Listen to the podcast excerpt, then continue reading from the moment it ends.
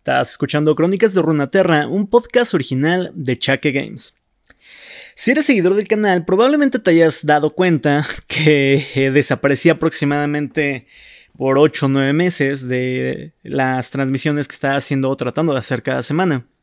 Esto porque, bueno, a final de cuentas, aunque ya casi en la orilla, todavía me tocó ser millennial y de vez en cuando tengo estos breaks emocionales que no nos dejan de existir, así que agarré mis cosas y me fui a reencontrar conmigo mismo. Pero bueno, más que nada, quiero tomarme un par de minutos para comentar eso y decir que, bueno, ya estoy de vuelta, trataré de de ser mucho más constante con este proyecto porque la verdad es que me gusta mucho platicar al respecto, me gusta mucho contar historias y para compensar el hecho de que desaparecí por un par de mm, meses, hoy traigo, les traigo un episodio bastante larguito, mm, algo fuera de lo habitual en el canal y aprovechando que estamos entrando ahorita a octubre, va a ser un episodio un tanto terrorífico, algo con un tono un poquito... Mmm, triste, entre triste y terrorífico. En fin, espero que lo disfruten, va a ser un poco más largo de lo normal, pero bueno, esto es un podcast, así que podemos aprovechar eh, el tiempo y extendernos lo que nos guste. Voy a tratar de igual de que no sea tan largo, me iré un poco rápido cuando sea necesario, pero espero que lo disfruten bastante. Y pues nada, hasta la próxima. El huésped. Voy a morir. Cada respiración entrecortada es una agonía. Se siente como si alguien hubiera abierto mi pecho con una sierra oxidada y hubiera llenado la cavidad con dientes. Porque alguien lo ha hecho. Él lo hizo. No me atrevo a ver lo que me ha hecho. Fijo la vista llorosa en una diminuta luz en el techo abovedado de ladrillo, desesperado por ver cualquier cosa menos en lo que me ha convertido. Más allá está Saúl, mi ciudad, pero de las miles de almas bulliciosas que hay allí, ninguna notaría mi ausencia. Nadie busca al hombre que fui. Clic. El dispositivo de grabación se encendió. El cilindro de cera gira sin cesar y mi respiración se entrecorta de nuevo, esta vez debido a un sollozo. Él habla. Sujeto pensante está funcionalmente deteriorado, pero aún conserva el oído y el entendimiento. Clic. Entre las lágrimas en mis ojos y el efecto deformante del grueso cristal verdoso de la ventana de observación, el hombre sin nombre parece una pesadilla seria a medio derretir. Sus ojos hundidos y desiguales lagrimean sobre un rostro pálido desfigurado. Los vendajes sobre su boca crecen y se encogen mientras pasea inquieto detrás de la ventana para obtener una mejor vista de mi condición. Su ojo bueno alterna entre mí y el rincón de mi celda de donde proviene un gemido profundo. Me volteo para ver una forma corpulenta que acaba de recuperar la conciencia. Tubos y conductos brillantes serpentean alrededor y a través de sus antebrazos, y duplican su ya considerable tamaño. En mi estado actual, debilitado y transformado, esta bestia podría partirme a la mitad sin pensarlo. Clic. El sujeto rompedor recuperó la conciencia a los seis minutos de la cuarta campanada, antes de lo esperado. Prometedor. El experimento comienza a los siete minutos de la cuarta campanada. Clic. No, no, no, no otro experimento. Clic. Estableciendo punto de partida. Sujeto pensante. Responde a las siguientes preguntas con la mayor rapidez y precisión posible. ¿Qué? Primera pregunta. ¿Cuál es tu nombre completo? No lo haré. ¿Me escuchas? Exijo que me liberes de inmediato. Me niego a participar en cualquier retorcido y enfermizo. Mis palabras se pierden. Clic. Deja a un lado el micrófono de su dispositivo de grabación y se desplaza hasta un conjunto de válvulas al borde de la ventana. Sin siquiera mirarnos a mí o a la cosa del rincón, abre una de ellas y un chorro a presión de agua helada de sumidero me lanza contra la pared.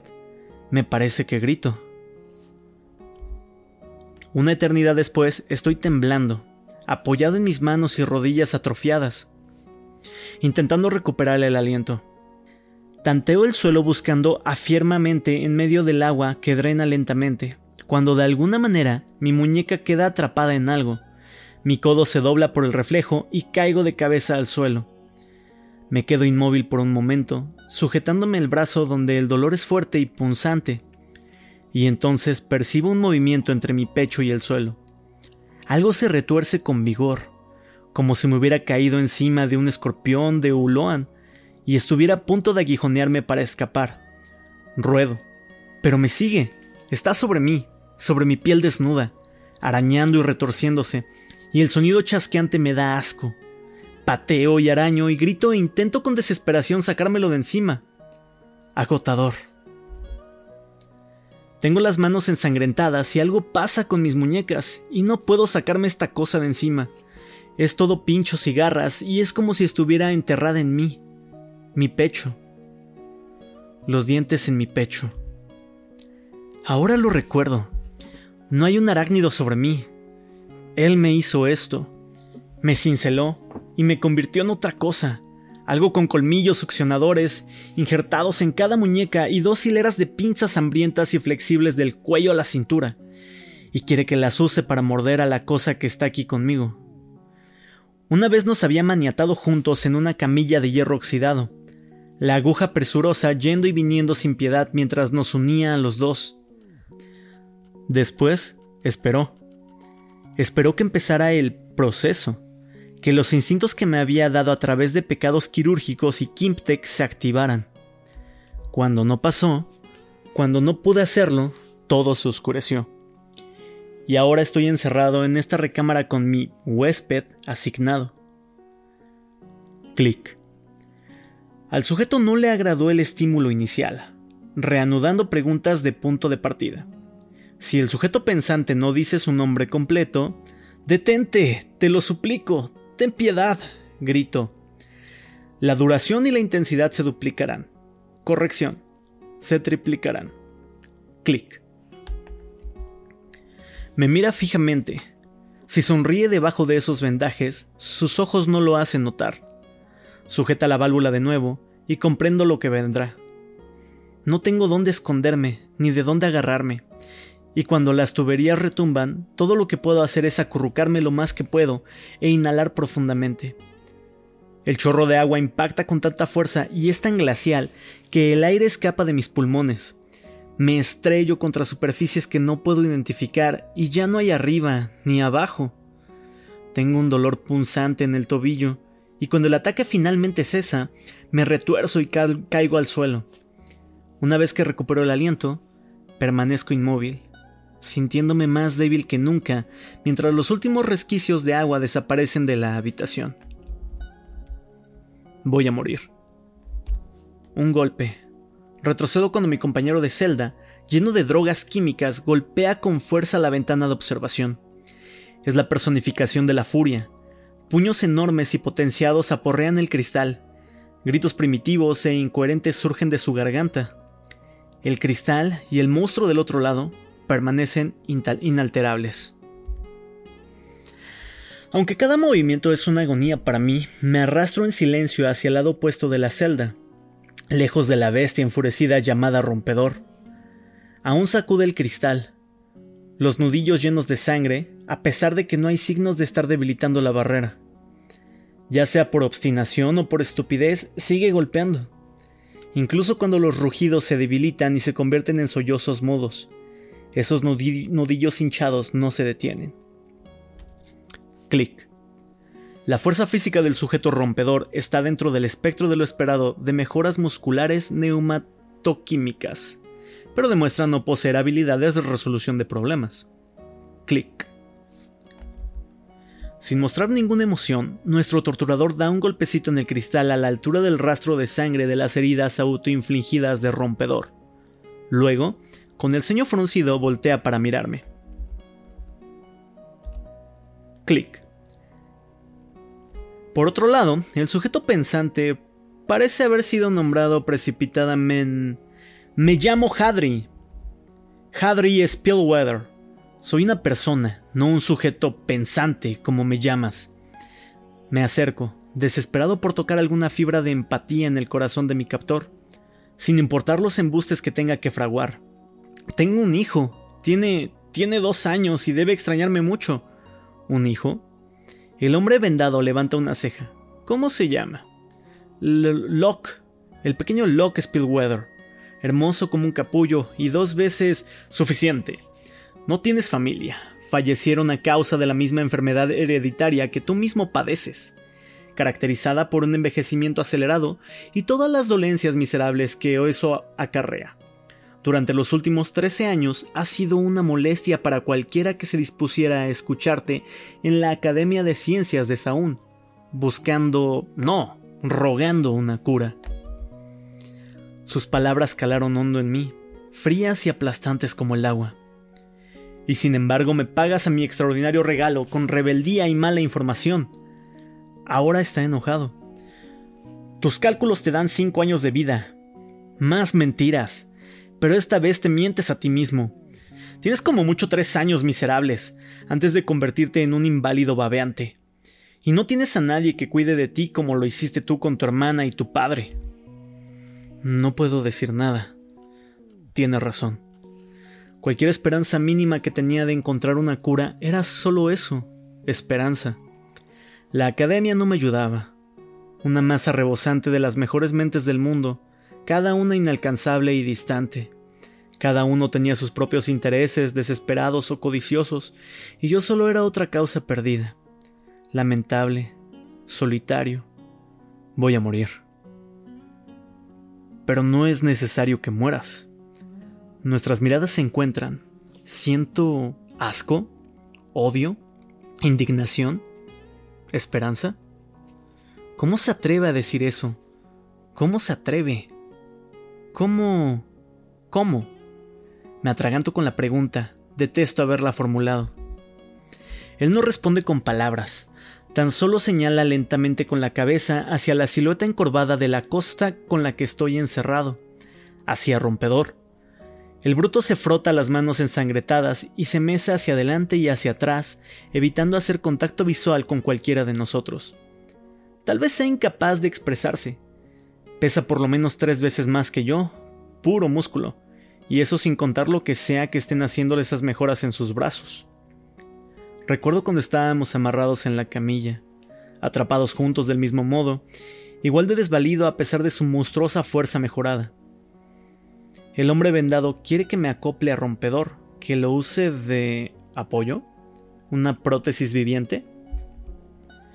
Mis propios pensamientos me provocan arcadas y gateo hacia atrás con jadeos secos, lejos de rompedor. Mmm, decepcionante. Nuestro torturador parece aburrido. Tal vez tres años todavía te parezcan un resultado negativo muy lejano, pensante. Vamos a hacerlo más emocionante. Débil como estás, es muy probable que sufras múltiples fracturas cada vez que aplique este estímulo negativo. Con cuatro aplicaciones más como máximo serías calificable como de movilidad mínima y boca abajo en el agua te ahogarías lentamente. Me mira de soslayo a través del cristal. Basándome en observaciones previas, estimo que será algo bastante insoportable. Clic. La habitación es demasiado pequeña. Casi no puedo respirar. Mi corazón se arroja contra mi caja torácica con la misma potencia con la que rompedor golpea la ventana de observación. Miro al rompedor y me doy cuenta de que me estaba mirando, pero de inmediato aparta la vista. Había poco entendimiento en esos ojos, pero percibí el miedo compartido y algo parecido a la compasión. Es la primera conexión humana real que he sentido en años, mucho más humana que nuestro captor. Sin voltear para evitar encontrarse con su mirada fría y calculadora, le pregunto, ¿y qué pasa si lo hago? Si yo... Clic. Una vez que se haya establecido la unión ectoparasitaria, realizaré pruebas para investigar la naturaleza de la unión y la extensión de las habilidades de alteración del comportamiento del parásito en el huésped, entre otras, además de la resiliencia del superorganismo resultante. El experimento habrá concluido, y todo eso, señala con la mano la recámara, las tuberías y las válvulas, la ventana de observación. Todo esto acabará. Clic. Asiento con la cabeza sin pensarlo, como si esto fuera lo más normal del mundo, pero luego lo comprendo todo de repente. Probar la resiliencia del organismo. Qué forma tan diplomática de decir torturar hasta la muerte con un bisturí. Eso no es una cura, no para mí, es una sentencia de muerte. Centímetro a centímetro logro incorporarme y me apoyo en la fría pared de ladrillos para no caerme. Jadeo y me tambaleo por un momento con mi tobillo ya fracturado, antes de darme la vuelta para enfrentarme a mi enemigo a través de la ventana. No. Hay una larga pausa, pero puedo escuchar los sonidos de Saúl, el agua que gotea por las tuberías, las bombas lejanas y el rumor distante y reconfortante de las maquinarias que nunca duermen. Con lo último de mis sentidos, imagino que puedo escuchar la quinta campanada repicando. No espero nada de mi captor. Aún así me asombro cuando estira la mano. Clic. El sujeto no colabora. Clic. Gira la válvula de agua y la coloca en su máxima potencia. Dolor. El agua me golpea como una montaña y me estrella sin preferencias contra las paredes, el techo y el suelo. Ya no sé cuál es cuál. Solo hay ruido, solo hay oscuridad, solo hay agonía. Pero luego hay luz. Un destello tan brillante que el mundo detrás de mis párpados se vuelve dorado, una explosión que te deja sin aire. Y luego, nada.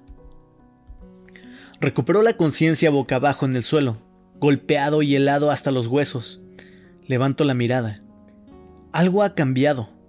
El agua todavía brota de las válvulas, pero con menos presión. Una luz se filtra por un orificio cerca del techo. ¿Una salida? Hay más destellos amarillos, seguidos de explosiones distantes. Un gemido agudo se abre paso a través del zumbido de mis oídos. Con horror me doy cuenta de que proviene de rompedor. Se tapa la cara con las manos y la sangre se escurre entre sus dedos. Carga contra la pared, gira y cae al agua. El agua. El agua está subiendo. Presa del pánico, Intento arrastrarme para llegar al orificio, pero no logro moverme. Los colmillos de mis muñecas rastrillan contra la piedra debajo del agua, provocando que mis dientes rechinen. Pero incluso con mis dedos doloridos arañando el suelo, no logro avanzar. Giro para ver si me con algo y me pongo pálido. Un pedazo de escombro caído, probablemente del mismo que abrió esa peligrosa ruta de escape, me aplasta la parte baja de la espalda. Lo pateo, pero no sucede nada. Lo empujo, pero no sucede nada. Pruebo todo, me rehuso y grito y sacudo débilmente. Despacio, el bloque se mueve y cae a mi lado. A mi alrededor, el agua creciente se tiñe de rojo. No siento las piernas. El experimento termina dos, no, tres minutos después de la quinta campanada. Volteo justo a tiempo para ver al hombre vendado alejarse de la ventana y perderse de vista. Un instante después, las luces apagan. Las explosiones repentinas, mi parálisis o mi rebeldía. Me pregunto cuál variable convirtió su precipitado experimento en algo inútil para él, digno únicamente de purgarse. Maldito sea. Me incorporo para sentarme contra el escombro. Mi sangre, ahora negra bajo la luz tenue de Saúl, pareciera como si el calor se escapara de mi interior, congelándome de adentro hacia afuera. No me queda nada. Sollozos. Escucho sollozar a rompedor. Una roca de desesperanza agazapado en un rincón, las tuberías de sus brazos emitiendo su propia luz verdosa y pálida. Hablo en voz baja. Oh, hola. Levanta la cabeza. Manchas negras rodean sus ojos en ruinas, iluminados desde abajo por lo que ese monstruo detrás del cristal le hizo a sus brazos. Una expresión de angustia y pérdida aparece en su rostro mientras inclina la cabeza frenéticamente para escuchar. ¿Rompedor? Estoy temblando. Es difícil dejar salir las palabras. Oye, la, la, lamento no saber tu verdadero... Rompedor se levanta, chapoteando y tambaleándose, y sus implantes Kimtech proyectan sombras salvajes. Arremete contra mí. Cierro los ojos esperando el impacto. De repente, siento una mano caliente y enorme sobre mi cabeza. Abro los ojos y Rompedor está agachado frente a mí, palmando, palmeando torpemente mi rostro y hombros, como si quisiera comprobar que soy real. Un destello distante proveniente del orificio del cielo, como un relámpago ámbar, ilumina debajo. Debajo de la sangre y la hinchazón, parece tan inocente, tan solo. Voy a morir. Pero tal vez Rompedor no tenga que morir. ¿Rompedor? rompedor. Tienes que escuchar. escucharme. Toma mi mano y gira la cabeza para apuntar un oído hacia mí. Hay una. una salida, le digo. Un hoyo en el techo. Quieres salir de aquí, ¿verdad? Aún tomándome de la mano, asiente con la cabeza, con tanto vigor que me sacude de adelante hacia atrás. El dolor se siente bastante caliente contra el frío gélido que me invade. Es casi reconfortante. Ah, muy bien, bien.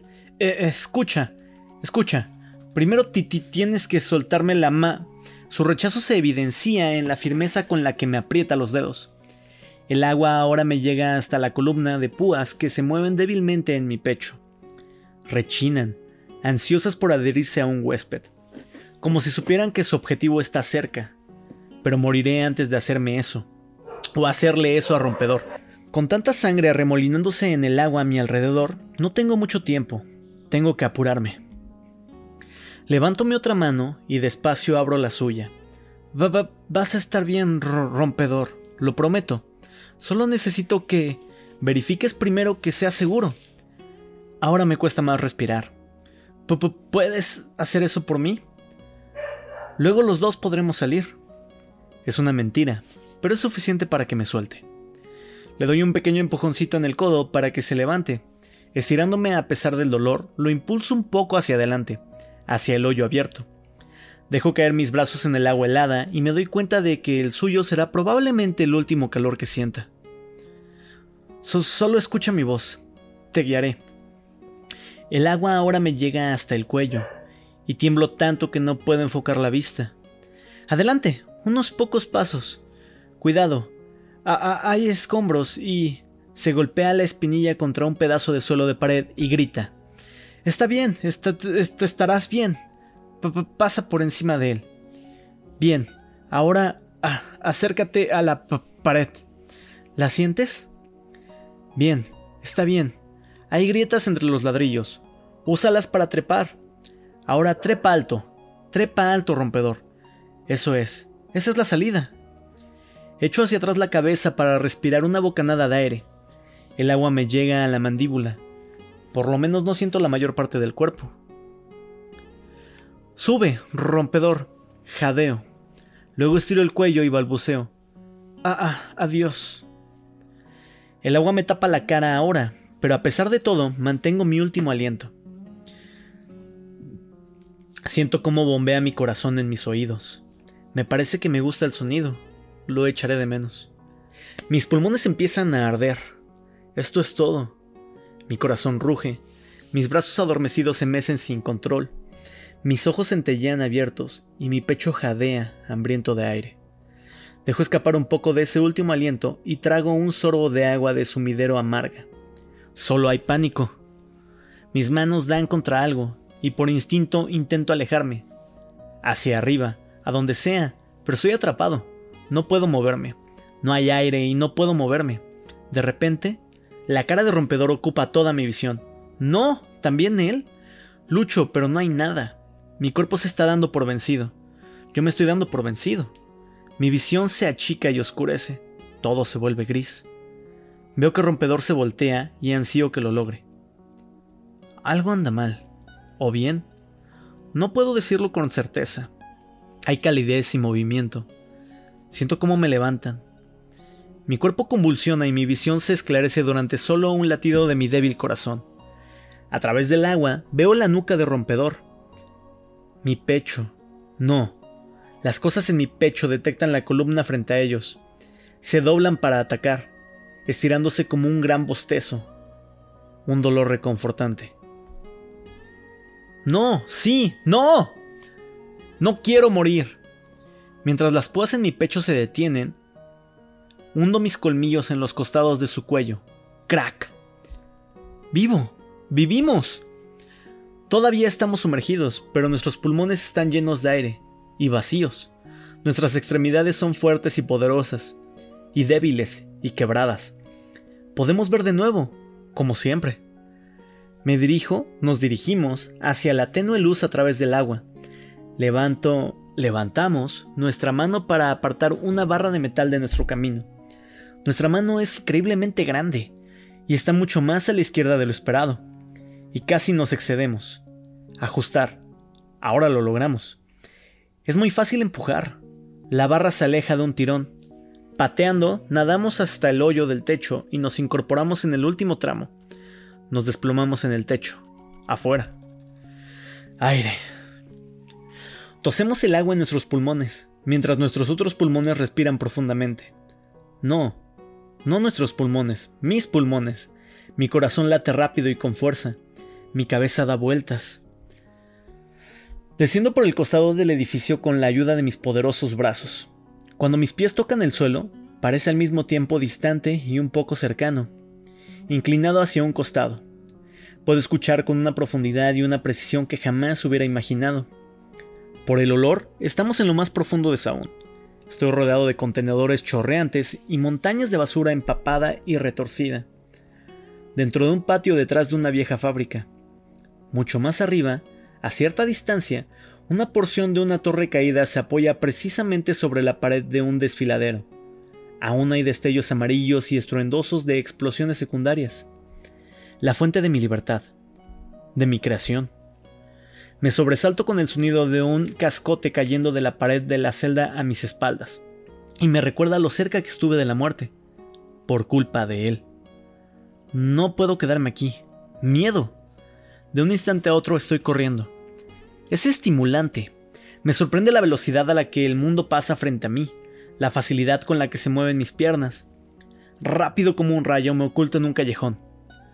Un portal bloquea mi camino pero ya descubrí un afloramiento de tuberías desde el que puedo saltar, y una barandilla colgante que puedo usar para balancearme sobre el portal. Ninguno de mis antiguos seres podría haber hecho esto, pero yo puedo. Es tan fácil. Aterrizo suavemente, y apenas me detengo. El impacto duele, una de mis columnas se quiebra, pero es algo distante. Ya no es más una herida arrolladora. Ahora, mis fortalezas se complementan, y reconozco y respaldo mis debilidades. Jamás me he sentido así. Mejor de lo que era, más completo, en paz conmigo mismo. Corro con grandes zancadas, saliendo del callejón y me dirijo de lleno hacia una pequeña multitud que sale de la iglesia de los magníficos, evolucionados. Una masa de piernas mecánicas, máscaras con respiradero, brazos de metal externos y otras extrañas mejoras. Pero cada uno de estos perturbadores sectarios obsesionados con las mejoras se para en seco para mirarme. Tiene algo en la espalda, dice un hombre con un ojo mecánico. ¿Qué es eso? pregunta una mujer con una prótesis de pulmón adherida a su espalda. Se alimenta de él, grita con desesperación alguien que no puedo ver en la parte de atrás de la multitud. Las expresiones se alternan del asombro a la repugnancia. Retrocedo, pero estoy rodeado. Alguien me empuja detrás. Intento decirle que se detengan. Porfa, genme, paz, bor, dejen, las palabras se amontonan una encima de la otra, provenientes de dos bocas. Nunca había escuchado mi nueva voz. Y suena familiar y extraña al mismo tiempo. Los evolucionados parecen no entender. Una roca pasa volando por el lado de mi cabeza. ¡Deténganse! ¡Ganse! No les he hecho nada, nada a ustedes, ustedes, imploro. Mis palabras todavía están desfasadas. Es como hablar con un eco. Mi voz no me responde y estas personas no quieren escuchar. Un hombre con cabello rubio da un paso hacia adelante, insertando una prótesis con forma de martillo en su muñeca mejorada. Levanta el brazo para atacar. Dije que me dejen en paz. Es mi verdadera voz, clara como una campanada, armoniosa en la discordancia, pero las palabras no me sirven ahora. Frenético, miro alrededor y veo una tubería de vapor cerca mío que cruza el callejón por arriba. Antes de que mi potencial atacante golpee, doy un salto, tirando de la tubería para que caiga entre nosotros. El martillo penetra la tubería y vapor hirviendo le explota en la cara. Cae hacia atrás gritando. Escucho sus gritos y amenazas mientras me alejo corriendo. Recorro a toda velocidad las calles empedradas, pero no sé dónde ir. Paso por edificios y de viviendas y tiendas. Dejo atrás un par de alcantarilleros sobre zancos y a un comerciante de temporada.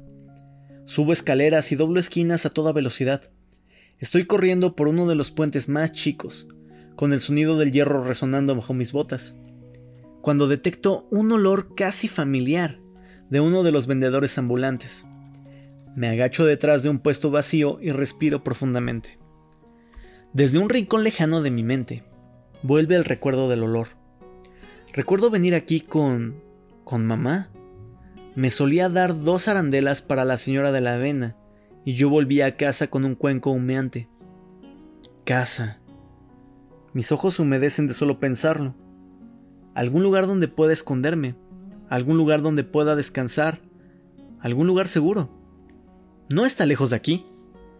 Esta vez, un propósito descorazonado me impulsa a correr subiendo tres tramos de escaleras de piedras del lado del desfiladero, pasando el viejo invernadero destruido, luego dos calles abajo hasta el borde de la Atarazana. Sin darme cuenta, había llegado a lo que alguna vez fue mi hogar. Una estructura carbonizada todavía sigue en pie, abandonada hace mucho tiempo. Mi mente trata de encontrarle sentido. Esta era mi casa. No, no lo era.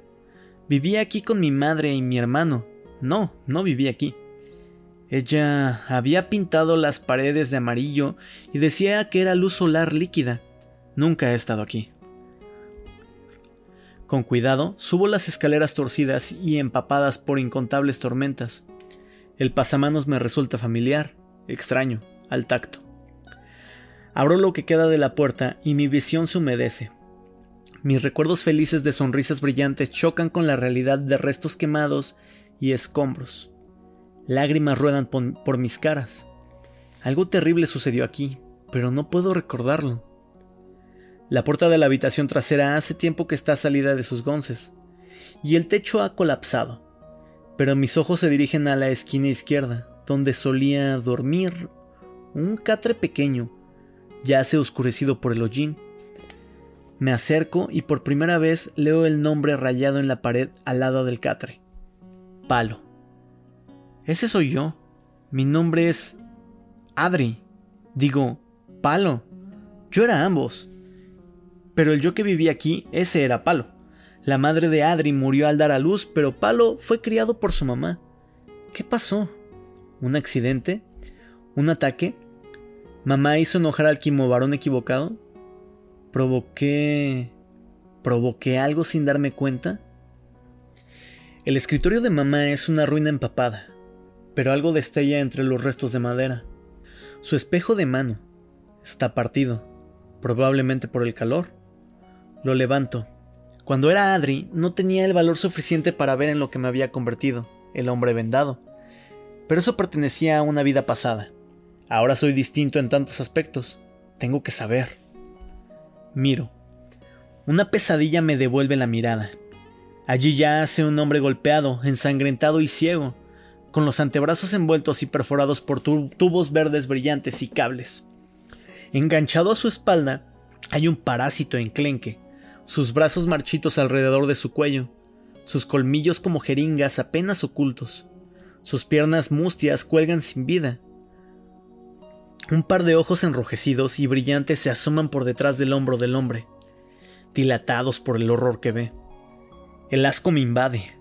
Suelto el espejo y mis manos más grandes luchan para arrancar al parásito del huésped. Soy horrible. Ahora soy inteligente. Solo soy un experimento fallido. Ahora soy mejor. Nadie podría amarme. Me encanta mi nuevo yo. Siempre estaré solo. No quiero estar solo. Solo. Estaba tan solo. La soledad amarga de dos vidas me golpea, y echo hacia atrás mis cabezas para aullar. Nadie debería sentir eso nunca. Nadie podría. Aullo por pérdidas duplicadas y por pérdidas compartidas. Aullo con autocompasión y por lo profundo de la pérdida en el otro. Por todos aún, escucho que otros se unen al aullido.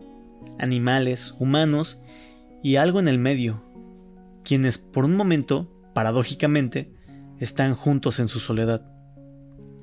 Caigo de rodillas al suelo mis pies desperdigados inútilmente detrás mío. Viviré, no como palo o como jadre, no como rompedor o pensante, soy ambos, o todos ellos. Soy mejor de esta manera. Arranco una de las cortinas semiquemadas de la pared y la uso para cubrirme los hombros, con cuidado de no obstruir mi visión.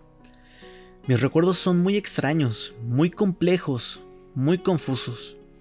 No puedo quedarme aquí. Salgo por la puerta y bajo las escaleras mientras intento pensar a dónde irá un monstruo como yo. Clic. A pesar de, o tal vez debido a, complicaciones inesperadas y explosivas, la fase 1 del experimento Westpet al fin está completa. Clic. Quedo petrificado. Mi captor está parado en la calle angosta frente a la casa. Una pistola disparadardos neumática apunta hacia mí. Varias ampollas en su cinturón tintinean amenazantes, llenas de líquidos desconocidos. ¡Quema! Y una mochila en su espalda sugiere que tiene muchas más cosas horribles preparadas. Él me hizo esto. Puedo sentir la ira crecer en mis dos pechos, mis corazones golpeándose entre sí con solo unas cajas torácicas entre ellos. Doy un instintivo paso hacia él. No lo creo, me advierte. Como si nada, empuja el lanzador de dardos hacia un lado, aprieta el gatillo y dispara directo hacia un escarabajo grande color verde esmeralda. Horrorizado observo cómo el líquido del dardo fluye por su cuerpo, disolviéndolo casi de inmediato, y los gritos agonizantes perforan mis cuatro oídos. Su arma ya está recargada y de nuevo me apunta. Levanto dos de mis manos. Clic. Las siguientes preguntas son para la entidad pensante. Contesta rápido o aplicaré presiones motivacionales. ¿Qué? Calmado. Primera pregunta. ¿Cuál es tu nombre completo? La pistola disparadardos no vacila cuando su largo y manchado dedo se posa sobre el interruptor de su dispositivo de grabación. Hadri Spillweather. Miro a mi alrededor en busca de una salida, algún lugar hacia donde huir cualquier cosa. Muy bien. Siguiente pregunta. ¿Cómo se llama tu padre? ¿Mi padre? No lo conocí. Un momento. No. Sí tenía un padre. Lo cuidé cuando la enfermedad se empeoró. Su nombre era... Su nombre era... Rápido, responde la pregunta, demandó el hombre vendado. Arbón. Arbón Spillweather. Sonó con más alivio de lo que esperaba. Más desesperado. Mmm, más rápido, ¿dónde vivías? ¿A qué te dedicabas? ¿Cómo me presenté cuando nos conocimos en la academia? Aquí. Vivía aquí. No. Espera, yo... yo no... 451. Habitación 451 de la posada Aroma de Flor. ¿Profesión? Yo era vendedor. No, no puedo... No lo recuerdo. Fue hace tanto tiempo. Estoy sudando, sacudo mis cabezas. Todo es tan confuso. Clic. Patético. Qué desperdicio. Involucionado a una especie de entidad gestálica. Contaminada la pureza de la mente primaria. Inapropiado para una investigación más profunda. Murmura. Luego gira sobre sus talones y empieza a alejarse. Siento como mis caras se enrojecen de rabia. Él me hizo quien soy. Él incendió mi casa con fuego químico. Ahora recuerdo cómo ardía. Él se aprovechó de mi esperanza por encontrar una cura, y ahora él pagará. Estoy a cuatro pasos de distancia. Ahora son dos. Entonces él gira en lugar y arroja una ampolla de algo a mis pies. A duras penas puedo dar otro paso cuando me doy cuenta de que mis botas están adheridas con firmeza al suelo. Está a escasos centímetros de mí y araño el aire inútilmente. Y eso que eras un pensante, dice. Fui muy optimista no volverá a cometer el mismo error. Da un largo paso hacia atrás y gira para dirigirse a un callejón angosto. Leven Wind, lo recuerdo perfectamente. Apenas se pierde de mi vista, me agacho, desato los cordones con rapidez y los aflojo lo suficiente como para poder desprenderme de las botas. Con un gran salto, camino descalzo tras él sin hacer ruido por las calles de Angosta. El callejón es oscuro, pero mi oído está afilado. Puedo escucharlo al final de la primera esquina, todavía murmurando para sus adentros sobre sujetos y fuentes. Este lugar apesta, e intento no pensar en lo que estaré pisando mientras paso al lado de huecos pequeños y puertas tableadas. Cuando llego a la esquina, él ya está a medio camino del siguiente tramo, apenas visible en la penumbra y la contaminación. Me inclino para levantar una tubería rota del suelo para usarla como arma, y me mareo cuando me incorporo. Se ha ido, Imposible. Avanzo, revisando las puertas en mi camino. El aire es repugnante e intento amortiguar la tos con mi cortina, pero solo puedo cubrir una boca.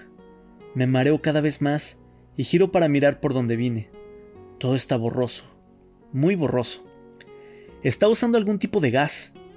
Envuelvo la cortina alrededor de una de mis bocas y entierro la otra en mi hombro, intentando respirar lo menos posible. Esto es una trampa. Intento regresar a casa dando tumbos. La esquina parece más lejana de lo que recordaba. Tengo que lograrlo. Empiezo a correr. Pero una de las puertas, roja, metálica y con púas, se abre de repente y me golpea la cara. Caigo al suelo. Todas mis extremidades se sienten muy pesadas, muy pesadas. Creo que me estoy aplastando con mi propio peso sobre mi espalda, pero ya es difícil respirar. Voy a morir. El hombre vendado está sobre mí. Con lágrimas surcando mis caras, alzo la vista hacia mi asesino, y entonces recuerdo. Superpuesto a su rostro, veo otro rostro antiguo, con anteojos oscuros y una quijada bien afeitada. Cuando nos conocimos, hace años, caminaba por el pasillo que conectaba el laboratorio con la sala de lectura. Amo y señor de su entorno, admirado, envidiado y algo más que no había podido reconocer, temido. A su paso, dejaba una estela de perfume. Se había detenido y me había mirado no con lástima como estaba acostumbrado, sino con una sombra de emoción y, expectación. Se había presentado. Sinjet, dijiste que eras el profesor Sinjet. La armonía desaparece de mis voces, y en mi hora final estoy solo de nuevo. Profunda, aplastante y dolorosamente solo. Sinjet revisa con apremio sus cosas, buscando algo con desesperación. ¿Una cura? ¿Un poco de piedad? Su dispositivo de grabación, lo enciende y se pone de cuclillas para observar. Ah, bien hecho, Pensante 4. Eso hace que tengas, sí, más respuestas que Pensante 2. Ha sido de gran ayuda. Apaga su dispositivo de grabación. Es lo último que escucho.